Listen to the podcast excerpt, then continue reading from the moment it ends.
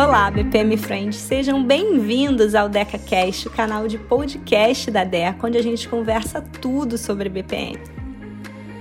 BPM Friend, na área da saúde, a gente sabe que existe uma recomendação de pelo menos anualmente fazer aquele check-up básico. Fazer aquela visitinha aos seus médicos, esses médicos vão pedir aquele monte de exames, você faz os exames e volta lá com os resultados. Quando você volta com esses resultados, pode ser que você descubra que o colesterol está um pouquinho alto, ou que sem atividade física os seus triglicerídeos não estão batendo um bolão, e quem sabe até outras coisinhas mais. E aí, o que, que acontece? O médico vai recomendar a devida medicação e o devido tratamento. E você sai dali com essa prescrição. Eu imagino que você vai seguir essa prescrição, porque afinal de contas você quer tratar, resolver os seus problemas. Não é normal a gente fazer um check-up e descobrir que alguma coisa não está muito bem e depois cruzar os braços e fingir que não está vendo esses probleminhas. Simplesmente ter o resultado do check-up não vai resolver o problema se você não agir, se você não atuar, não é mesmo?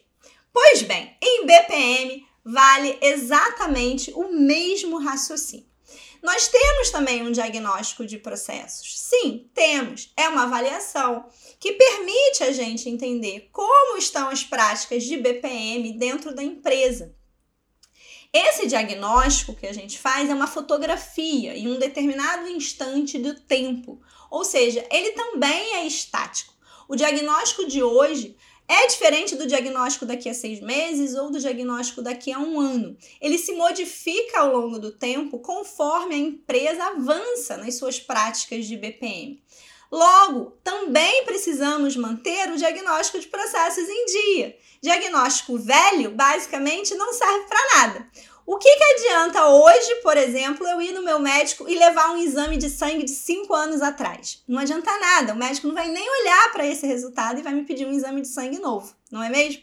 É exatamente o mesmo raciocínio.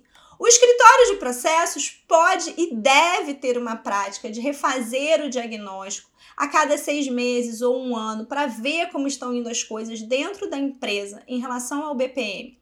É importante a gente saber se as práticas de BPM melhoraram, se elas ficaram paradonas ali, estão ali de alguma forma escorregando e não saindo do lugar, ou se elas pioraram e aí a gente tem um ponto de atenção importante para ver como agir.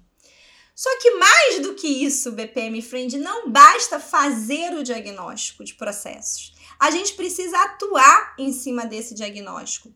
Aqui na DECA, por exemplo, quando a gente tem um projeto de diagnóstico de BPM numa empresa e a gente executa esse tipo de projeto de consultoria e faz uma entrega, a gente tem sim uma entrega de um relatório lindo, maravilhoso, com várias informações que as empresas adoram ver esse tipo de fotografia. Porém, esse relatório não pode ir para a gaveta. O diagnóstico, além de ser um instrumento de avaliação, ele também é um instrumento de planejamento. Com base no diagnóstico, eu posso planejar como é que eu vou preservar, potencializar, estimular os pontos fortes que foram identificados no meu diagnóstico. Por outro lado, eu vou planejar também como atuar nos aspectos que foram identificados que precisam ser melhorados. Se eu não traçar um roadmap e implementar as ações necessárias, eu não vou conseguir avançar nas práticas de BPM da empresa. Quando eu traço esse roadmap, eu organizo ali um conjunto de ações de curto, médio e longo prazo que fazem parte da minha prescrição médica para resolver os meus problemas do BPM da minha organização. Então, os remédios que os especialistas estão indicando ou os tratamentos recomendados para a sua empresa no BPM estão resumidos, sintetizados ali, nesse roadmap de ações. Então, BPM Friend, vale lembrar, o diagnóstico sozinho não resolve os problemas, ele só indica o caminho que a gente tem que seguir. O que vai ajudar a resolver os problemas, a melhorar as práticas de BPM, é depois de fato a gente implementar o tratamento recomendado pelo especialista. Combinado? Para não perder nenhum episódio do DecaCast, não esquece de seguir no Spotify assinar no iTunes, marcar as suas cinco estrelinhas, manda o seu feedback pelas nossas redes sociais e a gente se fala no próximo episódio.